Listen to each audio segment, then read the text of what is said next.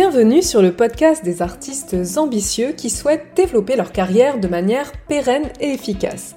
Si vous êtes un artiste professionnel qui a décidé de suivre sa vocation et de se donner les moyens de concrétiser ses ambitions, vous êtes au bon endroit. Je suis Gladys, la fondatrice d'Artful, et je partage ici mes meilleurs conseils, stratégies, encouragements et mises en garde pour vous aider à devenir un artiste plasticien accompli. Avec l'expertise d'une professionnelle de l'art et le franc-parler d'une bonne copine, je vous guide dans les méandres du marché de l'art et vous aide à adopter l'état d'esprit et la posture nécessaires au bon développement de votre carrière. Vous êtes prêts? Alors c'est parti pour l'épisode du jour. Bonne écoute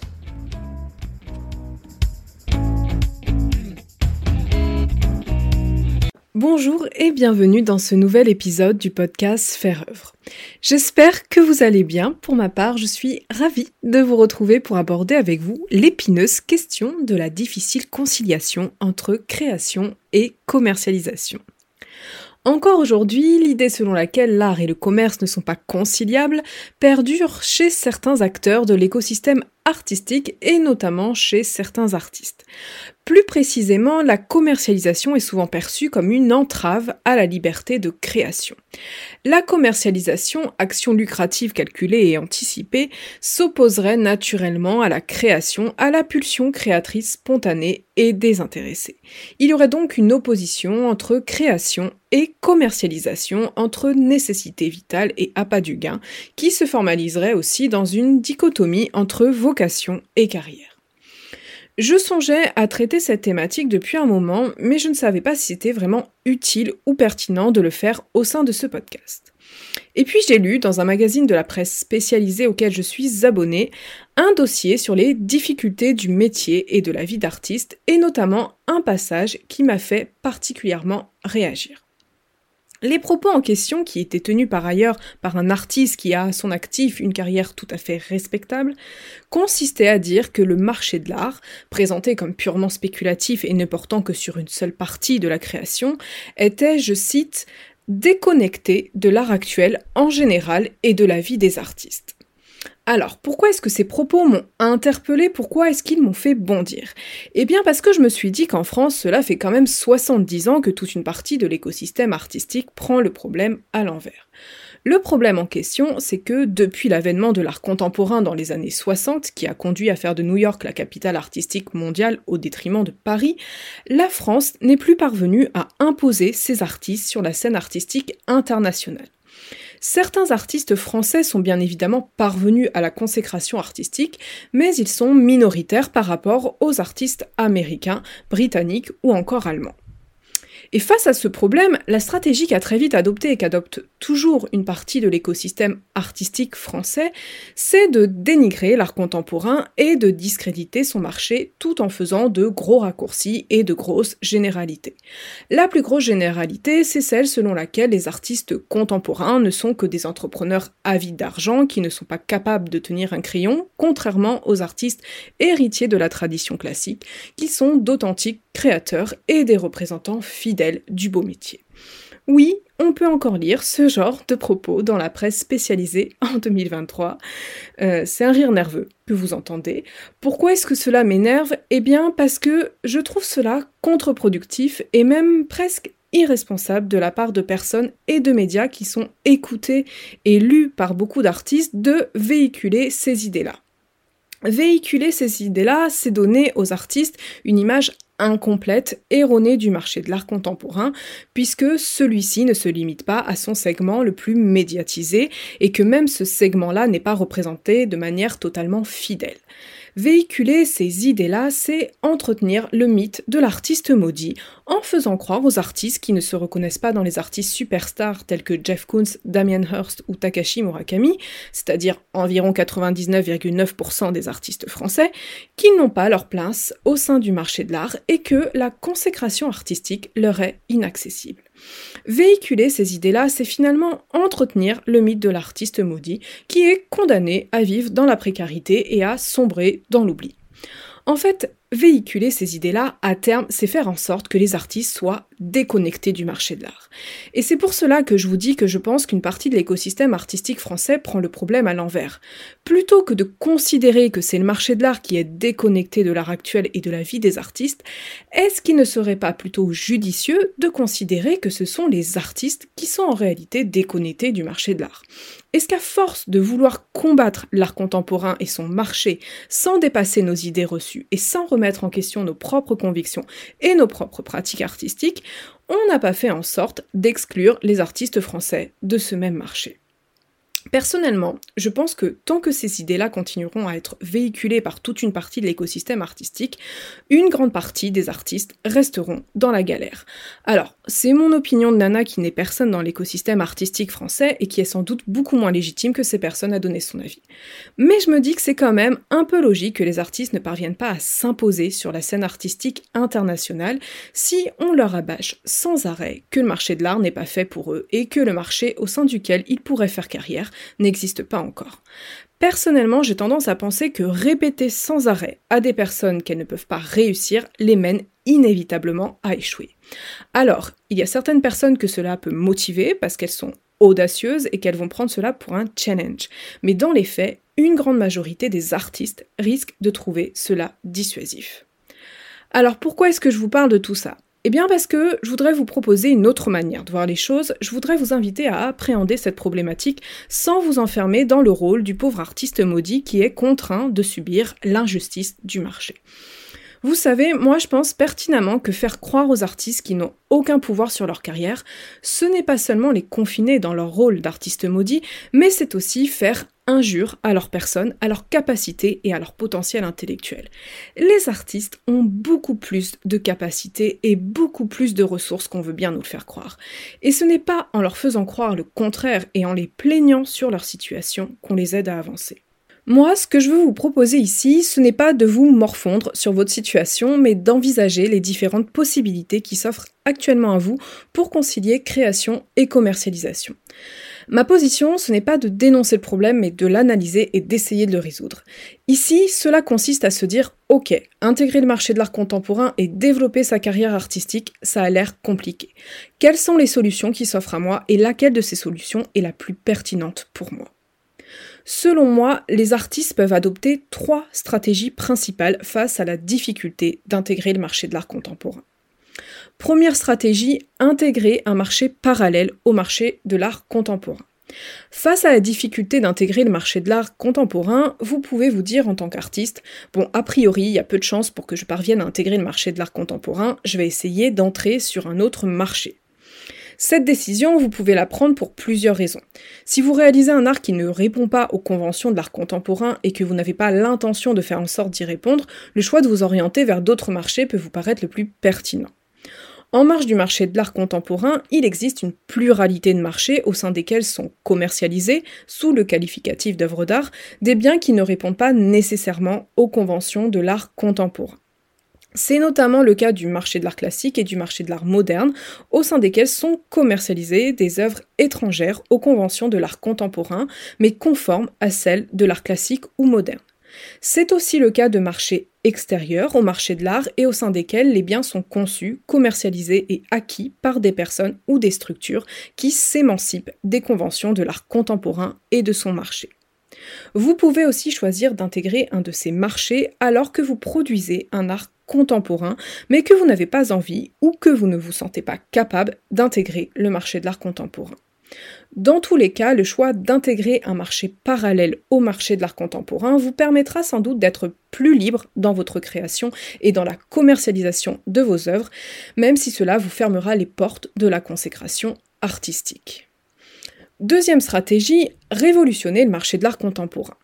Pour un artiste, tenter de révolutionner le marché de l'art contemporain reviendrait à se dire Bon, je n'adhère pas du tout au fonctionnement du marché de l'art contemporain, je n'ai pas envie de me conformer à ses codes et à ses conventions, mais je veux quand même accéder à la consécration artistique. Je vais donc essayer de faire bouger les choses de l'intérieur. Pour un artiste, révolutionner le marché de l'art contemporain consisterait à bouleverser le fonctionnement de ce marché et notamment à provoquer une remise en cause des conventions sur lesquelles repose ce marché. Un artiste qui révolutionnerait le marché de l'art contemporain, c'est un artiste qui parviendrait à s'imposer au sein de ce marché sans produire un art qui répond aux conventions actuelles de l'art contemporain. C'est un artiste qui parviendrait à faire légitimer son travail par les acteurs de ce marché sans faire de l'art contemporain. C'est un artiste qui parviendrait à accéder à la consécration artistique en cassant les codes et les règles de fonctionnement de ce marché. Le choix de tenter de révolutionner le marché de l'art contemporain, c'est le choix de ne faire aucun choix finalement. C'est essayer de tout avoir, c'est vouloir posséder une liberté de création totale tout en évitant toute contrainte de commercialisation et en accédant à la consécration artistique. Révolutionner le marché de l'art contemporain de l'intérieur, c'est la solution la plus idéale qui soit pour un artiste car c'est celle qui n'entraîne aucun compromis, mais c'est aussi la stratégie la plus compliquée à mettre en place, la plus inaccessible, car rebattre les cartes d'un marché qui a plus de 70 ans d'existence, ce n'est évidemment pas à la portée de tout le monde. Enfin, troisième et dernière stratégie, composer au mieux avec le marché de l'art contemporain. Composer au mieux avec le marché de l'art contemporain, c'est se dire Ok, intégrer le marché de l'art contemporain, c'est compliqué, mais j'ai quand même envie de tenter l'aventure car j'aspire à la consécration artistique. Qu'est-ce que je dois faire pour me faire ma place au sein de ce marché? Et c'est là que ça devient intéressant car intégrer le marché de l'art contemporain, c'est un véritable jeu d'équilibriste. C'est un véritable jeu d'équilibriste entre la création et la commercialisation, entre la liberté de créer et les contraintes du marché, entre la conservation de son identité artistique et l'adaptation aux exigences des professionnels de l'art. Ce qui est très compliqué pour un artiste, c'est que l'intégration du marché de l'art implique un certain paradoxe. La norme en vigueur dans ce marché, c'est la convention d'originalité. La norme au sein de ce marché, c'est donc de transgresser la norme. Et contrairement à ce que l'on pourrait penser au premier abord, ce n'est pas si simple. Et celle qui résume le mieux cette complexité, c'est la sociologue Nathalie Heinick dans son ouvrage Le triple jeu de l'art contemporain. Je vous cite ce qu'elle a écrit sur le sujet. La transgression des frontières ne se confond pas avec l'absence de normes. Rien n'est plus normé, plus contraint que le travail de l'artiste qui cherche à franchir les limites sans être pour autant exclu, à modifier les règles du jeu sans être déclaré hors du jeu. Croire que les artistes, depuis qu'ont été acceptés dans un musée des beaux-arts un urinoir et une toile peinte en blanc, sont libres de faire ce qu'ils veulent, c'est ne pas voir qu'ils ont toujours été libres de faire ce qu'ils voulaient au risque de l'échec. N'importe qui est libre de ne pas jouer le jeu dans les règles s'il prend le risque d'en être exclu. Le risque, en l'occurrence, d'être renvoyé à la marge du monde de l'art, comme le sont tant de prétendants au statut d'artiste qui n'ont réussi ni à bien jouer dans les règles, ni à les déplacer à leur profit. Mais ceux-là sont par définition condamnés à l'invisibilité. Ne restent en pleine lumière que ceux qui se sont astreint avec succès à cette double contrainte, à cette rigoureuse discipline qu'est d'une part la maîtrise des règles du jeu artistique et d'autre part la maîtrise de leurs possibles modifications. Ce que nous dit ici Nathalie Heinick, c'est qu'à partir du moment où l'artiste cherche la consécration artistique, il est nécessairement contraint dans sa création, il fait obligatoirement face à une limitation de sa liberté de création parce qu'il doit satisfaire un certain nombre d'exigences et d'attentes du marché de l'art. En fait, en tant qu'artiste professionnel, il y a trois éléments que vous devez conjuguer. La création, la commercialisation et la consécration. Et quand je vous parle de trouver l'équilibre entre création et commercialisation, je prends en compte la consécration dans l'équation. Chercher à trouver l'équilibre entre création et commercialisation, c'est se demander comment est-ce que je fais pour répondre aux exigences du marché et aux attentes des professionnels de l'art tout en conservant au maximum l'essence, l'authenticité de mon travail qui est absolument nécessaire à mon consécration artistique. Trouver l'équilibre entre création et commercialisation, ce n'est donc pas seulement veiller à ce que vous conserviez votre authenticité artistique afin de vous épanouir sur le plan personnel. C'est aussi et surtout faire en sorte que vous puissiez prétendre au statut d'artiste et à la consécration artistique. C'est faire en sorte que vous puissiez promouvoir et vendre un art authentique tout en restant dans la course à la consécration artistique. C'est ça qui fait la particularité du métier d'artiste par rapport aux autres professionnels indépendants. C'est la prise en compte de la consécration. S'il n'y avait que la création et la commercialisation dans la balance, vous rencontriez des problématiques similaires à celles d'un entrepreneur lambda et vous pourriez promouvoir et vendre votre art comme on promeut et vend n'importe quel autre produit. Maintenant que nous avons vu en quoi consiste le fait de trouver l'équilibre entre création et commercialisation, j'aimerais vous donner mes 10 meilleurs conseils en la matière. Ce ne sont pas des conseils exhaustifs, mais ce sont, selon moi, les plus importants à suivre. Personnellement, je pense que si les artistes avaient plus facilement accès à ces conseils, ils auraient moins l'impression que le marché de l'art est déconnecté d'eux, et ils auraient moins le sentiment d'être face à quelque chose d'inaccessible. Premier conseil, clarifiez vos ambitions, vos aspirations artistiques. Avant de faire le moindre choix en matière de positionnement marché, en matière de promotion et de commercialisation de votre art, vous devez être au clair avec la carrière que vous rêvez de vous construire. Vous l'aurez compris, le choix de la stratégie que vous allez adopter face au marché de l'art contemporain va dépendre non seulement de votre art, mais aussi surtout de vos ambitions. Si vous désirez accéder à la consécration artistique, je vous invite à essayer d'intégrer le marché de l'art contemporain, à trouver le juste équilibre entre création et commercialisation et à mettre en application les 9 autres conseils que je vais vous donner. Si tel n'est pas le cas, c'est la première stratégie que vous allez devoir envisager. C'est celle qui consiste à intégrer un marché parallèle. Alors, bien évidemment, clarifier ses ambitions artistiques implique de savoir en quoi consiste réellement la consécration artistique et de quelle manière elle se matérialise. Si vous n'avez qu'une vague idée de la consécration artistique, vous allez avoir du mal à vous positionner ou vous allez déterminer un mauvais positionnement. Il faut donc que vous soyez en mesure de rattacher à cette idée de la consécration des éléments concrets et tangibles. Deuxième conseil, définissez votre identité artistique. Chez au moins 9 artistes sur 10 dont la carrière artistique ne décolle pas, il y a un problème de définition de l'identité artistique. En tant qu'artiste, vous avez tendance à vouloir trop rapidement vous lancer dans la commercialisation de votre art et vous omettez souvent cette étape qui est pourtant primordiale au développement d'une carrière artistique. Votre identité artistique, c'est ce que vous allez vendre. Alors oui, concrètement, vous vendez des œuvres, des objets matériels. Mais ce n'est pas tant l'objet en lui-même que vous vendez que tout ce qu'il incarne, que tout ce qu'il matérialise.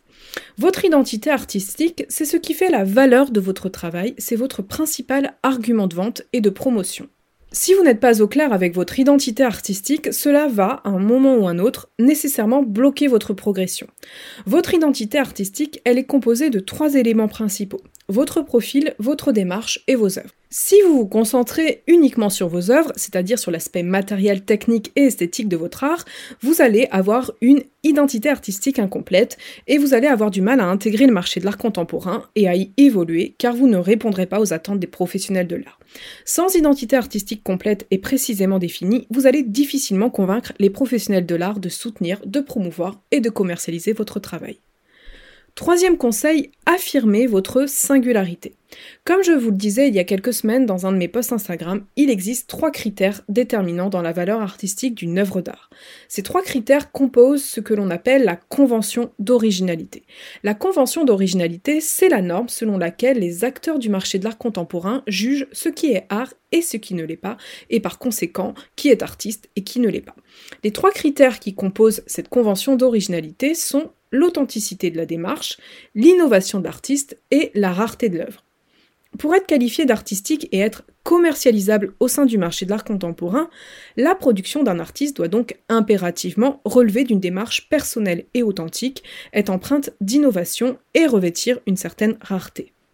Si l'authenticité de la démarche renvoie à la nécessité de définir votre identité artistique et que la rareté de vos œuvres fait écho à la matérialité de vos œuvres, l'impératif d'innovation renvoie quant à lui à votre originalité, à votre singularité artistique, c'est-à-dire à ce qui vous distingue des autres artistes. Autrement dit, pour vous imposer au sein du marché de l'art contemporain et accéder à la consécration artistique, vous devez non seulement avoir une identité clairement définie et produire de manière limitée, mais vous devez en plus être en rupture par rapport à ce que font les autres artistes actuels et par rapport à ce qu'ont fait vos prédécesseurs. Si vous ne parvenez pas à faire preuve d'originalité et à le démontrer, vous allez avoir beaucoup de mal à accéder à la reconnaissance artistique. Quatrième conseil, restez fidèle à votre vision. Une fois que vous avez déterminé vos ambitions artistiques, défini votre identité artistique et précisé votre singularité, vous devez toujours vous y référer. Ces éléments-là, c'est ce qui doit vous servir de boussole dans votre carrière artistique, c'est ce qui doit guider vos choix en matière de positionnement marché et de stratégie de carrière. Les choix que vous effectuez en matière de promotion et de commercialisation doivent être motivés par ces éléments-là. À défaut, vous risquez de vous éparpiller entre différents projets artistiques et différents partenariats et de vous perdre en chemin. Pour faire de bons choix de carrière, vous devez faire des choix cohérents et pertinents au regard de vos ambitions et de votre identité artistique. Les choix de carrière que vous faites doivent être au service de votre vision d'artiste, pas l'inverse. Vous devez toujours veiller à rester fidèle à cette vision-là, même si vous avez l'impression qu'elle n'est pas assez tendance, pas assez attirante sur le plan commercial. Alors bien sûr, votre identité artistique et vos ambitions peuvent être amenées à évoluer, mais si c'est le cas, c'est parce que vous en ressentez la nécessité intérieure, pas parce que vous voulez plaire à telle personne, à tel ou tel amateur ou professionnel de l'art. Surtout, ne trahissez pas votre vision afin de plaire au plus grand nombre. À vouloir plaire à tout le monde, on finit par plaire à n'importe qui, et croyez-moi, en tant qu'artiste, vous n'avez aucun intérêt à produire un art qui plaît à n'importe qui. Cinquième conseil, choisissez des modes de commercialisation adaptés à votre art. Alors, vous l'avez compris, tous les canaux de vente ne sont pas adaptés à votre art, notamment parce qu'un grand nombre d'entre eux n'appartiennent pas au marché de l'art contemporain. D'ailleurs, si vous voulez en savoir plus sur ce sujet, je vous invite à aller écouter à la fin de cet épisode mon troisième épisode de podcast intitulé Évoluer en marge du marché de l'art, dans lequel j'aborde plus en détail les différents canaux de commercialisation que les artistes peuvent utiliser et les conséquences que cela a en matière de carrière artistique et de consécration. En plus de choisir des canaux de commercialisation adaptés à vos ambitions artistiques et à votre art, vous devez choisir des modes de commercialisation qui le sont aussi. Vous avez sans doute remarqué que, depuis le début de ce podcast, je privilégie volontairement le terme de commercialisation à celui de vente. Pourquoi? Eh bien parce qu'il existe d'autres modes de commercialisation que la vente en matière d'art et que certains d'entre eux peuvent être même plus pertinents que celle-ci selon l'art que vous produisez. La commercialisation et la rémunération d'un travail artistique peuvent se faire de différentes manières. Vous pouvez vendre directement les œuvres que vous avez créées de manière spontanée, mais vous pouvez aussi choisir de répondre à des commandes privées ou bien vous tourner vers la commande et l'acquisition publique ou même effectuer des sessions de droit d'auteur.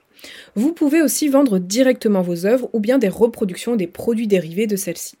Cependant, tous ces modes de commercialisation ne vont pas être adaptés à votre art et tous ne vont pas vous permettre d'accéder à la consécration artistique. Certains même vont venir l'entraver. Il est donc absolument nécessaire que vous effectuez un véritable travail de réflexion sur les modes de commercialisation auxquels vous pouvez recourir afin que ceux-ci soient bien fidèles à votre vision. Sixième conseil, ciblez des acquéreurs et des intermédiaires qualifiés. Pour intégrer et évoluer au sein du marché de l'art contemporain, vous allez devoir acquérir progressivement une légitimité artistique de plus en plus grande. La légitimité artistique, elle s'obtient grâce au soutien, à la promotion, à la commercialisation et à l'achat de votre art de manière répétée par des personnes et des structures qualifiées. Des personnes et des structures qualifiées, ce sont des personnes et des structures qui ont la capacité de légitimer le travail d'un artiste et d'en faire reconnaître sa qualité artistique. Ce sont des personnes ou des structures dont l'expertise artistique est reconnue par le monde de l'art et qui vont, en s'intéressant au travail d'un artiste, lui permettre d'obtenir une certaine reconnaissance artistique. Parmi ces personnes ou structures que l'on qualifie d'instances de légitimation en raison de la capacité qu'elles ont à certifier le travail d'un artiste, on va notamment trouver deux acteurs importants de la vente d'œuvres d'art, à savoir les galeries et les collectionneurs. Les galeries par l'organisation d'expositions et l'édition de catalogues et les collectionneurs par l'acquisition et l'intégration de l'œuvre d'un artiste au sein de leur collection privée vont en effet grandement contribuer à la reconnaissance d'un artiste. Si vous souhaitez accéder à la consécration artistique, vous devrez donc impérativement cibler ces deux acteurs-là, vous devrez donc cibler des acquéreurs et des intermédiaires qualifiés. En matière d'art, il ne s'agit pas de vendre ses œuvres via n'importe quel vendeur et à n'importe quelle personne, mais de commercialiser son art via et auprès d'amateurs et de professionnels de l'art qui ont la capacité de légitimer votre travail. Septième conseil, maîtrisez votre rythme de production. Jusqu'ici, nous avons vu que pour intégrer et évoluer au sein du marché de l'art contemporain, vous aviez plutôt intérêt à conserver au maximum la spécificité de votre travail et à respecter votre identité artistique. Si votre liberté de création semble être un atout à la commercialisation et à la légitimation de votre travail, celle-ci va parfois se retrouver limitée, contrainte par certains éléments inhérents à la professionnalisation de votre activité artistique. En tant qu'artiste professionnel, vous allez notamment être confronté à un impératif de productivité et de rentabilité que vous n'aviez pas en tant qu'artiste amateur. C'est normal en fait, à partir du moment où la commercialisation de votre art est votre principale, voire votre seule source de revenus, et où que vous travaillez en partenariat avec un ou plusieurs galeristes qui doivent promouvoir et vendre votre travail, vous devez impérativement vous astreindre à un certain rythme de production. Le temps, c'est une contrainte qui peut être très difficile à vivre en tant qu'artiste car elle peut violemment s'opposer à la spontanéité de votre processus créatif. Respecter un rythme de production et des deadlines, c'est rationaliser et structurer quelque chose qui devrait en principe connaître une liberté totale. Mais maîtriser son rythme de production, c'est un impératif auquel tout artiste professionnel doit se soumettre s'il veut pouvoir développer sa carrière sans encombre. Huitième conseil, ne vous restreignez pas dans la matérialité de vos œuvres. Si vous désirez évoluer au sein du marché de l'art contemporain et accéder à la consécration artistique, vous allez devoir conférer un rôle secondaire à la matérialité de vos œuvres. Au sein du marché de l'art contemporain, la matérialité de l'œuvre est devenue secondaire. Ce n'est pas tant l'objet que vous créez qui intéresse les amateurs et les professionnels de l'art, mais la démarche qu'il incarne. Dans le monde de l'art contemporain, l'artiste est plus perçu comme un auteur que comme un technicien et il n'est plus défini par rapport au médium qu'il utilise. De ce fait, limiter votre pratique à un seul médium peut devenir un handicap au sein de ce marché. L'économie de projet prenant de plus en plus le pas sur l'économie d'œuvre, l'artiste qui a le plus de chances aujourd'hui d'accéder à la consécration artistique, c'est celui qui va être en mesure d'adapter sa pratique artistique aux contraintes techniques, matérielles et logistiques qui s'imposent à lui. L'artiste qui a le plus de chances de se démarquer des autres, c'est celui qui est capable de recourir à plusieurs médiums, plusieurs techniques et plusieurs pratiques artistiques, tout en y insufflant toujours son style, sa touche personnelle. C'est celui qui est en mesure de retranscrire sa vision, de concrétiser sa démarche au travers de multiples supports, de multiples formats et de multiples techniques. N'ayez donc pas peur de faire évoluer votre pratique artistique et d'exploiter différents médiums. Laissez s'affirmer la primauté de votre démarche sur la matérialité de vos œuvres et ne bridez pas votre créativité. Neuvième conseil, manifestez et diffusez la valeur de votre travail. En tant qu'artiste professionnel, vous êtes et vous allez demeurer le premier promoteur et le premier vendeur de votre travail. Vous êtes et allez rester le principal garant de la valeur de votre travail. L'une de vos missions principales va donc consister en le fait de manifester et de diffuser de manière permanente la qualité et la valeur de votre travail. Et quand je parle de valeur, je parle aussi bien de valeur artistique que de valeur économique, les deux étant intrinsèquement liés au sein du marché de l'art contemporain. De ce fait, non seulement vous allez devoir vous assurer que tout ce qui fait la valeur artistique de votre production soit perceptible aux amateurs et aux professionnels de l'art, mais en plus vous allez devoir assurer la valeur économique de vos œuvres. Non seulement vous allez devoir faire en sorte que l'intégralité de votre identité artistique et de la singularité de votre travail soit perceptible par les tiers, mais en plus vous allez devoir commercialiser vos œuvres au juste prix sans céder aux sirènes de la démocratisation de l'art et de la rémunération en visibilité. Enfin, dixième et dernier conseil, faites vivre votre art avant de vivre de votre art. Je vous en ai déjà parlé dans mon premier podcast Concilier art et argent en tant qu'artiste, vous devez impérativement privilégier la reconnaissance de votre travail à la vente de votre production artistique. Vous devez obligatoirement chercher à faire vivre votre art avant de vivre de votre art. Alors bien évidemment, l'idéal c'est que vous parveniez à faire les deux. Mais si vous désirez gravir les échelons du marché de l'art et accroître votre légitimité d'artiste, vous allez devoir commercialiser votre art de façon à favoriser cette progression au sein du monde de l'art et cela consiste entre autres à privilégier l'accroissement de votre reconnaissance plutôt que le gain d'argent. Cela signifie que votre objectif premier en tant qu'artiste, ça ne doit pas être de gagner de l'argent, mais de gagner en légitimité. Stratégiquement, vous avez plus intérêt à miser sur la reconnaissance que sur le gain d'argent immédiat, parce que si le gain d'argent immédiat ne vous mènera pas à la reconnaissance, la reconnaissance vous mènera, elle, à moyen et long terme, à un gain d'argent plus grand et plus pérenne. En résumé, pour trouver le juste équilibre entre création et commercialisation, je vous invite à suivre les 10 conseils suivants. Clarifiez vos ambitions artistiques, définissez votre identité artistique, affirmez votre singularité, restez fidèle à votre vision, choisissez des modes de commercialisation adaptés à votre art, ciblez des acquéreurs et des intermédiaires qualifiés, maîtrisez votre rythme de production, ne vous restreignez pas dans la matérialité de vos œuvres, manifestez et diffusez la valeur de votre travail et faites vivre votre art avant de vivre de votre art. Je sais que les conseils que je vous donne ici ne sont pas simples à appliquer, mais je vous assure qu'ils peuvent vous permettre de faire la différence. Si jamais vous ne vous sentez pas capable de mettre en application ces 10 conseils parce qu'ils nécessitent un gros investissement de votre part ainsi qu'une connaissance assez poussée du marché de l'art, vous pouvez rejoindre FAOS, mon programme d'accompagnement personnalisé qui vous permet d'affirmer votre identité artistique, de déterminer votre positionnement marché et d'élaborer votre stratégie de carrière. Si jamais vous souhaitez discuter avec moi de ce programme et de la manière dont je peux vous aider, vous pouvez réserver un appel découverte gratuit de 30 minutes. Vous trouverez le lien en description de cet épisode. Nous voilà arrivés à la fin de cet épisode. J'espère que vous l'avez trouvé intéressant et enrichissant.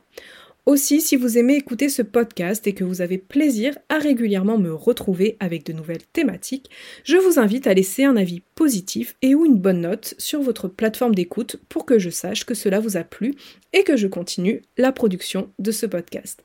N'hésitez pas également à vous abonner et à partager ce podcast autour de vous, cela lui permet d'être mieux visible sur les plateformes d'écoute. Un grand merci pour votre écoute et votre implication. Je vous souhaite de passer une belle journée ou une belle soirée selon le moment auquel vous écoutez ce podcast et je vous dis à très bientôt pour un prochain épisode de Faire œuvre.